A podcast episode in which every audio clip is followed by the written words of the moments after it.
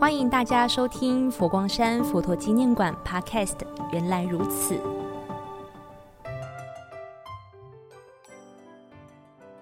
各位听众朋友，大家好，欢迎收听佛光山佛陀纪念馆 Podcast。原来如此，今天的节目特别邀请到佛陀纪念馆馆长如常法师，请馆长也和我们听众朋友打声招呼吧。各位听众朋友，大家好，我是如常法师，大家平安吉祥。佛馆从二零一一年开馆到现在，已经迈入了第十一年了。馆内的小树也成了大树，有许多小时候来参观的游客，到现在也长成了青壮年。大家都在见证彼此的成长和历史。像星云大师学管理这本书，就是佛馆十周年的专书，深度认识佛馆十年来的点滴。而这也是今天 podcast 节目邀请本书的作者馆长如常法师的原因，所以想要请馆长来和我们聊一聊这一本书的内容，以及想要传递给读者什么样的讯息。这一次呢，针对佛馆十周年，出了一本以人为本向星云大师学管理这一本书。那这本书的出版缘起呢，基本上要话说十一年前。当时候，那个天下的杂志的高希军教授，那就带了一个编辑群来到佛光山佛陀纪念馆。那他就很希望能够了解未来佛陀纪念馆的开馆之后，以及建筑的软体、硬体的理念是什么。所以高教授呢，就透过访谈的方式，那跟大师一问一答。那这样的断断续续呢，就将整个佛陀纪念馆的蓝图，那透过大师的嘴，那透过大师的心跟大师呢的的思想呢，把它完成了一本书，叫做《人间佛国》，也就是星云大师呢创办佛陀纪念馆的开馆记事。那这本书呢是一个畅销书，因为出版的时候，当年呢在二零一二年呢，那的时候呢，这个书呢曾经高达呢那六刷七刷，乃至呢那个发行了将近五十多万册。那很多人就会开始好奇，到底佛陀纪念馆幸运大师那最常被问到的就是为什么佛光山还要盖一个佛陀纪念馆？那大师曾经在书里面写说，佛陀并不需要宝塔，但是众生需要，就像众生需要高铁，所以台湾新建的高铁一样。那所以大师在这个书里面呢，就将他从这个定位、这个建馆的缘起，那包含他如何获得这颗佛牙，那为什么他要盖这么大的博物馆？那为什么又坐落在高雄市的大树区？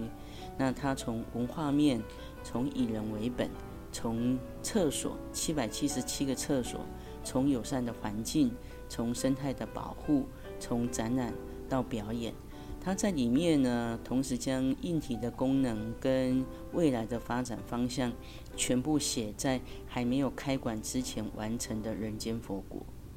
那很多人拿到这本书呢，不禁怀疑。大师的理念是不是能够被落实？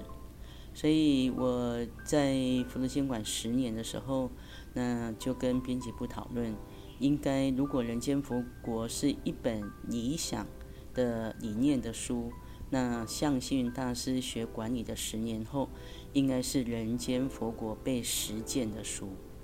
所以十年前的梦想，十年后呢，是不是能够实践？所以我们做的一下的对照跟一下的盘点，所以是我在想呢，那出这本书的一个目的。那通常出书呢，有一个很重要的关键，就是我的书到底要给谁看？我的书呢，那要给大家看什么样的内容？那又有哪些呢是一定要放进书里面的？有哪些是人家不知道的？你必须写出来的。所以我们在写书的部分呢，都。会不断的思考，所以这本书呢，我把它分成过去、现在、未来，也就是整个章节里面呢有七章。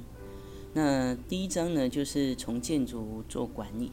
那这个建筑做管理，也就是大师当时候他在建造整个佛馆的时候，他是怎么样想礼金大厅是入口大厅，犹如机场。那里面有儿童馆，那里面有喜庆之家，里面有本馆的展厅跟表演，那能不能实践？所以管理的部分就非常的重要。所以第一章呢，我是写建筑；第二章呢，当然是以人为本，建筑是要给人用的，所以用以人心做管理啊。那人心怎么样去管理这个部分？那除此之外呢？那第三章呢，就是为展演有了空间，有了人。那人来这里呢，要看什么？那当然就是要看那个展览，跟看表演。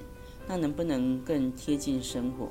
当然，食衣住行娱乐扣接回佛陀纪念馆的博物馆的定位，典藏研究、教育、展示、休闲观光，那就是整个博物馆的核心。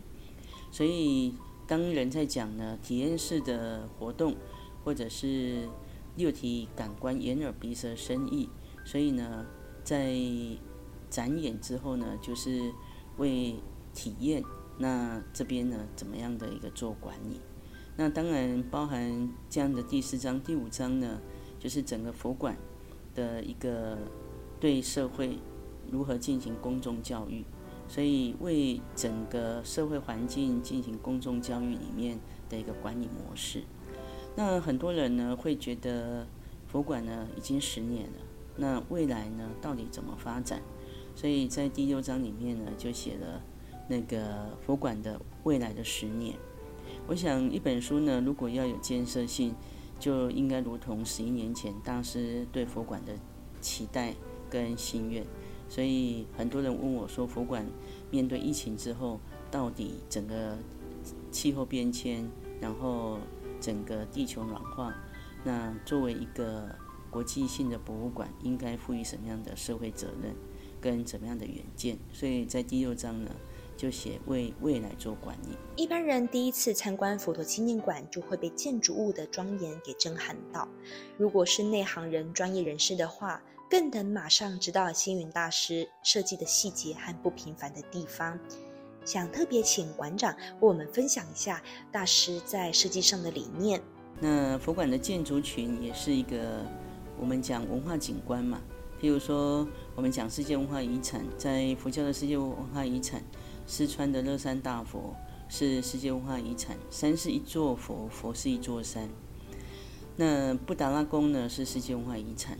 那龙门石窟是世界文化遗产，云冈石窟也是界世界文化遗产。那古代的人呢，延续千年的文化，造了这么多的世界文化遗产。那在台湾，我们保留什么给后代的子孙，作为世界的一个文化资产？所以星云大师呢，在建筑的部分呢，它的量体的外观的呈现，那以及整个建筑群的塔群，那承接了两千多年来。那在这个社会，也是在台湾这个场域，那这个在国际的舞台上，如何让人家看到台湾的宗教文化，乃是未来是一个文化景观？我想大师想得很远，因为他希望因为佛馆让全世界看到台湾。如果不是观赏这一本《向星云大师学管理》，真的不知道星云大师背后的用心。再次谢谢馆长。下一集，我们也会再度邀请馆长常法师为我们分享佛馆十周年来的点点滴滴。感谢你的聆听，祝福大家平安吉祥。